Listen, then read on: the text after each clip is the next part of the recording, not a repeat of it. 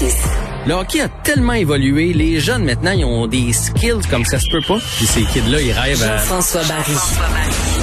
Un animateur pas comme les autres. Bonjour Jean-François. Salut Mario, bon début de semaine. Tu dois être triste cette semaine, on va en reparler tantôt, mais tu pourras pas écouter le Canadien à ton goût. Non, non, non, mais presque pas pantoute. C'était c'était à 22 heures ce soir?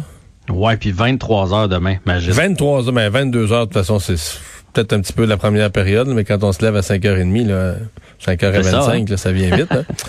On Euh, en reparlera, là, mais il faut laisser toute la place au euh, CF Montréal aujourd'hui. Ben oui, qu'il y a un nouvel entraîneur, mais on dirait que ça suscite pas le même engouement que Thierry Henry. Écoute, on est passé vraiment de l'un à l'autre. C'est drôle, c'est exactement ce que j'ai sur, ma feuille. On est à la même place. On est passé de Thierry Henry, qui était une légende dans le soccer, qui était le visage de l'équipe, qui était même avec les joueurs la personne la plus connue là, dans l'entourage de l'équipe. Et là, on passe avec Wilfred Nancy, qui est avec euh, le, CF Montréal depuis euh, 2016 en tant qu'adjoint. Mais il a fait ses classes aussi à l'Académie de l'Impact. Écoute, ce gars-là, là, après sa carrière de joueur de soccer, est venu être entraîneur du U17, U18. Ça, U, là, c'est pour under. Là. Fait que les jeunes under 17, under 18. Donc, il a, il a coaché, il a entraîné, il a gardé son rêve d'un jour se rendre et d'être entraîneur dans, dans une équipe. Et c'est ce rêve-là est arrivé aujourd'hui. Euh, c'est sûr qu'on est loin de Thierry Henry. En même temps, je me dis, lui, il a l'air d'avoir à cœur le, le- le- ben, je dis pas que Thierry Henry l'avait pas là, je, je, je- c'est pas ça que je veux dire, mais tu sais, c'est son rêve, il va mettre les énergies. S'il est qualifié, je me dis pourquoi pas. Tu sais, Dominique Ducharme, à la limite avec le Canadien. Non. euh, On va peut-être l'adorer, peut-être dans trois ans, il va être un héros à Montréal. S'il prend ça à cœur puis qu'il est dedans, ben, c'est juste que le jour de la nomination, ça fait Ah. Exactement. Puis tu sais, ça fait depuis, je pense, euh, mardi passé qu'on laisse présager que ce serait lui. Puis il n'y avait pas d'engouement. Puis mais en même temps, la saison va, débuter bientôt. Fait qu'Olivier Renard, il y avait quoi comme choix là? Des prendre quelqu'un qui connaît pas les joueurs, qui connaît pas le plan, parce qu'il y a un plan avec cette équipe-là, on le sait, là, un plan de reconstruction. Ou bien prendre quelqu'un qui est à l'interne, qui veut faire le job, qui connaît les joueurs. Alors, il a décidé d'y aller avec lui. De toute façon, c'est pas tellement coûteux pour Olivier Renard dans le sens où on, lui a- offert à, M. Nancy un an plus des années d'option. Mais il n'a pas réussi à avoir euh, plus qu'une année. Donc, à la fin de l'année, Olivier Renard va pouvoir décider s'il le garde. Tu sais, tout d'un coup que ça vire bien, puis qu'il décide de le garder, ben, tant mieux. Puis au pire, ben, il va dire, bon, il était là un peu par intérim, puis là, ben, on passe à quelqu'un d'autre. Puis c'est comme ça que ça va se terminer. De toute façon, entre toi et moi, ça va être une année difficile pour le CF Montréal. De, de un, je suis pas certain qu'on a l'équipe pour aller jusqu'au bout. Là. On va leur laisser la, la chance de faire leurs preuves. Ça veut pas dire qu'on peut pas faire les séries, mais on n'est pas, je pense pas qu'on est dans les équipes dominantes du circuit. Puis ça va être compliqué aussi parce que ça repart. Là. Je sais pas si tu as vu la nouvelle aujourd'hui avec la COVID, mais le CF Montréal s'en va en Floride. là. Ben, c'est ça, là, hein? Ouais, là, on, s'en- on, on s'en va en Floride. Mais c'est quoi le jouer- plan? Est-ce que c'est pour toute la saison ou c'est en attendant? Ça le dit pas. C'est en attendant que le Canada autorise les équipes américaines à venir jouer ici. Donc, on s'en va à Orlando parce qu'aujourd'hui, là, on annonçait que toutes les équipes avaient avaient annoncé des matchs préparatoires, à part les équipes canadiennes. Là, bon, on sait qu'il va y avoir des matchs à Orlando, deux matchs préparatoires là-bas, et après ça, on s'en va au stade de l'Inter Milan à Fort Lauderdale, où on va jouer le début de la saison, et on sait pas jusqu'à quand. Fait que, tu sais, ça sera pas une saison facile encore pour le CF Montréal. Fait quand même, même qu'on serait allé chercher un gros nom avec de gros sous, pas certain qu'on aurait eu plus de résultats. Alors pourquoi pas donner sa chance à Wilfred Nancy, qui a l'air d'être un passionné de soccer. Il a même dit, je l'ai entendu aujourd'hui en entrevue, euh, en conférence de presse, il a dit, moi, euh, quand je vais avoir fini, là, il espère évidemment avoir une belle carrière de coach. Puis quand je vais avoir terminé, je vais revenir à Montréal, c'est mon équipe, puis je vais revenir enseigner à l'académie pour faire la passation de ma, ma passion aux jeunes. Fait que tu sais, je me, je me dis, c'est c'est honorable. Il a l'air de vouloir, alors tant mieux. Mais pour te dire à quel point euh, c'est pas Thierry Henry, j'ai trouvé ça très drôle en, en conférence. Les journalistes qui le connaissent un peu l'appelaient Will. Je, trouve, je trouvais que ça Non, je manquait. comprends qu'il n'y a pas de, il est pas intimidant, là, c'est un gars. Mais, comme je te dis, si, si l'équipe va bien, s'il met du cœur, euh, les, les partisans demandent pas mieux que de s'attacher à un nouveau personnage qu'on découvre dans, dans sa réussite, là. Ben exactement. Et il est peut-être hyper qualifié. Il a juste pas de nom. Il l'a dit lui-même d'ailleurs. Il dit, mm. bon, les gens sont pas impressionnés. Les, les, gens me connaissent pas, mais vous allez voir, j'ai une bonne tête de soccer. Puis je dis ça de même, mais je pense que les journalistes pourraient l'appeler euh, Wilfred ou euh, Monsieur Nancy, parce que, parce que Will, Thierry Henry, on disait pas Titi. Hey Titi, euh, qu'est-ce que tu Faudrait qu'on lui redonne son autorité. Euh, ben, décès, décès d'un, et je m'en souviens très bien, d'un ancien lanceur des Expos. Il y a pas souvent des joueurs de baseball qui jouaient, qui parlaient français. Ouais, lui c'est un Acadien. Euh, il a eu une belle carrière quand même dans les majeurs, 71 victoires, 64 euh, défaites avec euh, les Cards, les Red Sox, les Phillies, puis un passage avec les Expos. Je parle de Réal Cormier qui est décédé aujourd'hui à l'âge seulement de 53 ans. 53 ans, c'est c'est c'est presque mon âge. C'est très très jeune. Ben écoute, je, suis encore la quarantaine, mais ça frappe quand même là. Pardon? Est-ce qu'on sait de quoi? Est-ce que c'est un cancer? Oui, c'est un cancer. C'est un cancer qu'il avait depuis un petit bout de temps et malheureusement, le cancer a eu raison de, de Réal Cormier. Donc, euh, nos condoléances, évidemment, à la famille. Bon, parlons-en du Canadien. Je veux dire, euh, autant euh, c'était morose ces dernières semaines. bon, samedi soir... il y, a, eu le réveil de quelque chose, il n'y a pas de doute, c'est pas la même équipe, c'est au point où on se demande qu'est-ce qui se passait dans le mois précédent. Mais je me suis dit, tu sais, les longs voyages, des fois c'est terrible, mais des fois c'est payant pour regrouper l'équipe. Nouveau coach, premier, son message commence à passer. Est-ce que ça pourrait être le voyage de la rédemption, les six matchs en deux semaines sur la route? Est-ce que ça pourrait être le, point tournant de la saison où le Canadien se remet sur le bon chemin?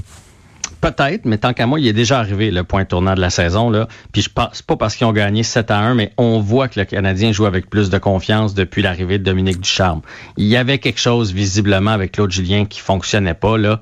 Il y a toutes sortes de rumeurs qui circulent, mais puis là, les joueurs disent qu'ils commencent à adapter le système. Tu vois, puis là, il faudrait parler avec, avec des entraîneurs euh, comme Dominique Ducharme pour savoir ce qu'ils ont changé, mais dans leur échec avant, il y a quelque chose de différent. Le Canadien met beaucoup plus de pression. Et je, sais que... Mais ça patine plus en général. Il y, a, quelque chose de... Il y a une étincelle. Il joue pas de la même manière du tout. Là. Exactement. Fait que je sais pas exactement. Puis tu sais, ce qui a, ce qui a changé là, c'est minime changement, c'est, c'est, tu as le droit d'aller là, euh, euh, je veux que tu checkes tel, tel gars, on fait telle sortie de zone. C'est des, changements qui sont minimes pour nous à l'œil lorsqu'on le regarde à la télé, mais pour les joueurs, ça a l'air de leur plaire. Ça a l'air d'être plus dans l'ADN aussi de plusieurs, parce qu'ils peuvent s'exprimer offensivement, ils peuvent patiner. Fait que c'est une très, très bonne nouvelle. C'est même à se demander, d'ailleurs, Martin Leclerc écrivait là-dessus aujourd'hui, est-ce qu'on n'a pas sacrifié Stephen Wade pour rien? Parce que finalement, euh, avant même le départ de Stephen Wade, Kerry avait retrouvé le chemin de la victoire, puis il a encore gagné euh, samedi. Puis dans le fond, Sandberg est toujours pas arrivé. Là, fait que, si Kerry est déjà replacé. Pardon? C'était Stéphane White le problème. depuis, depuis la deuxième période où ils l'ont congédié entre la 2 et la 3, le Canadien s'est mis à gagner. Fait, que, fait, que, oui, ça peut être bon. C'est quand même tout un voyage hein, qui attend le, Canadien. Là. Euh, Vancouver deux fois. mais le Vancouver, généralement, hein. ça va bien. Là. Ça date Canadien, mais ça peut changer. Mais il y avait la clé de la clé de Vancouver. Ouais, ouais, mais Vancouver doivent les, les attendre de pied ferme. On les a tellement humiliés depuis le début de l'année qu'ils vont vouloir se reprendre. Ça va être Thatcher Demko devant le filet, Elias Peterson est euh, blessé. Ça, c'est une bonne nouvelle pour le Canadien. Mais ils viennent de gagner trois de leurs quatre derniers matchs, dont deux victoires contre Toronto. Fait qu'ils vont bien, là, les Canucks. Ça sera pas si facile que ça. Puis après ça, c'est deux fois Calgary et deux fois Winnipeg. Fait que non seulement c'est important euh, pour l'esprit d'équipe, mais ça va jouer dans le classement. C'est fou. S'il fallait que les Canucks nous battent deux fois en ligne, ils seraient à égalité. Là. Ils passeraient de la sixième à une place en série. Donc, c'est de gros, gros matchs euh, qui attendent le Canadien. Mais même chose les matchs contre Calgary. Pour le classement, c'est tous des matchs euh, cruciaux. Ah, totalement. Ça va, ça, va, c'est dommage, parce que ça va être des matchs tard, mais ça va être de très bons matchs. Et du côté du Canadien, aucun changement. Donc, Lekonen toujours dans les estrades et euh, Carey Price devant le filet. Tu penses quoi du trio Kotkaniemi? En fait, tu penses quoi de mettre les deux ailiers marqueurs numéro un euh, avec le plus jeune joueur de centre, avec Kotkaniemi? Moi, je pense pas que ça va durer, si tu veux mon avis, mais j'aime bien l'essai qu'on a fait. En fait, j'aime surtout la raison. C'est que Ducharme s'est souvenu que l'an passé en série, le trio Drouin, Suzuki et Armia avait été très, très bon. Fait que ça valait la peine de réessayer. Puis je te l'ai dit l'autre fois, euh, je, l'ai lu, Dominique Ducharme a dit qu'il voulait faire de Armia le joueur qu'il est capable d'être. Fait que visiblement, il donne toutes les chances. En prolongation, sur le premier trio, on le vu un peu sur l'avantage numérique. lui, il a le goût d'essayer de faire en sorte que ce joueur c'est comme s'il nous disait... Euh, des fois, j'ai entendu des profs dire ça à propos d'un élève, là, tu sais, que c'est un c'est un élève euh, pas trop vaillant, mais avec qui aurait beaucoup, beaucoup de talent et de potentiel. là. Puis le prof dit, euh, m'a te brasser parce que tu peux m'en donner plus. Y a-tu un peu de ça? Que Ducharme Ben, voit, euh, du talent, de la capacité, mais d'un gars qui est pas toujours à 100% là. Ben c'est ça, il l'a dit, on voit des flashs. On voit des flashs d'Armia qui peut être extraordinaire. Puis tu sais, quand tu regardes ça, il y a un lancé, euh, il est capable de faire de très très belles feintes, il y a le physique, il est très fluide sur patin. Fait que qu'est-ce qui fait que ça Non, puis il contrôle est la- le responsable long, le long des bandes, puis tout ça, il contrôle. Il est capable de garder la rondelle, là, tenir, un- tenir un défenseur à bout de bras, puis de garder la rondelle, des fois dans des circonstances où la plupart des joueurs la perdraient. Là. Ouais, mais c'est comme une chandelle. Tu sais, une chandelle qui manque d'oxygène une fois de temps en temps. Là. Tu sais, tu penses que la flamme va s'éteindre, oups, elle se rallume, oups, elle s'éteint, oups, elle se rallume. Il est pas, il est pas régulier. Il est que je pense qu'il veut lui donner de l'oxygène. Fait en ben, tout cas, je trouve que c'est un bel essai. Puis, euh, euh, on peut se dire que samedi aussi, l'apport du trio de Dano euh, y est pour beaucoup. Quand ce trio-là... ben, Dano, euh, deux passes savantes, là, quand même. ah, deux superbes passes. Quand ce trio-là amène de l'énergie, en plus de surveiller le, le trio adverse, euh, je- ça change le Canadien. Mais là, samedi, t'avais trois. T'es revenu à ce que t'avais en début de saison. Trois trios réellement dangereux. Et la plupart Mhm. des équipes ont pas trois bons trios pour les affronter. Qu'à un moment donné, il y en a un des trois qui a plus d'opportunités, là. C'est en plein ça. C'est la force du Canadien. C'est quand moi j'appelle ça un rouleau compresseur. C'est une ligne après l'autre, puis l'autre équipe commence à être essoufflée. Puis je sais pas si tu as entendu euh, dans, le plan de match de, Dominique, Ducharme, il a dit moi à domicile, euh, je, veux pas euh, coacher comme à domicile. C'est-à-dire que l'entraîneur de l'autre côté sache qu'à chaque fois qu'il va mettre son gros trio, moi je vais envoyer Dano. Parce que dans ce temps-là, c'est comme si j'avais pas le dernier changement. Parce que c'est l'entraîneur qui de l'autre côté qui fait bon mais si je veux pas qu'il revienne avec Suzuki, j'ai juste à pas mettre le trio qui joue contre Suzuki. Tu me suis, je l'explique Ouais, ouais, je comprends très bien. Bon. Fait que lui, il dit, moi, je ferai pas ça. Tout toutes mes lignes sont capables de jouer contre toutes les lignes de l'autre côté. Fait que systématiquement, je mettrai pas toujours, euh, mettons, euh, la ligne de Dano contre euh, contre la ligne, mettons, ce soir de, de GT Miller. Donc, déstabiliser en même temps la- les entraîneurs adverses, là. Ben oui, puis de, cette façon-là, tu dictes l'allure du match et tu gardes, moi c'est surtout ça que je reprochais à Claude Julien, tu gardes ton banc sur le qui-vive. Quand tu t'assois sur le banc, que tu vois l'entraîneur de l'autre côté qui envoie le trio numéro un, puis que toi tu sais que tu joues pas contre le trio numéro un, jamais. ben, tu t'assois, puis tu sais que tu, ça va prendre tant de temps avant que tu reviennes. Quand tu reçois une tape dans le dos une fois de temps en temps, tu vas-y, hein? Moi, contre lui? Ah oui, là, t'embarques, tu sais, ça te. Fait que là, tu sens que tu as un impact dans l'équipe, tu sens que tu es capable de jouer contre tout le monde. Puis moi, je pense que c'est ça la philosophie que Dominique Duchamp va amener. Et comme on n'a pas de joueurs dominants à la, à la McDavid ou à, à, la, à la Austin Matthews, on n'a pas le choix d'y aller avec cette, cette philosophie-là chez le Canadien. Ça passe en équipe. Et que dire de la part de Josh Anderson? On en a parlé ensemble, mais Ouais, quand il est dans C'est l'alignement. pas la même équipe ah, avec Sanderson. ça change C'est quasiment devenu le joueur Ouais. le plus important ouais, du, du club. Hey, t'avais un quiz pour moi? J'ai un petit quiz pour toi. Hmm. Je veux savoir ce qui s'est passé il y a 10 ans, jour pour jour, le 8 mars. Il y a 10 ans, donc euh, Le 2011. 8 mars 2011 dans le sport. Ben, non seulement dans le sport, mais avec le Canadien de Montréal. Avec les Canadiens de Montréal, le 8 mars 2011. Mais que Euh, je te le dis, tu vas te fermer les yeux, tu vas revoir cet événement-là. OK. Est-ce que est-ce que est-ce que c'est un événement sportif, un but, un exploit? euh? C'est une mise en échec. Oh, euh, Pacioretty? Exactement.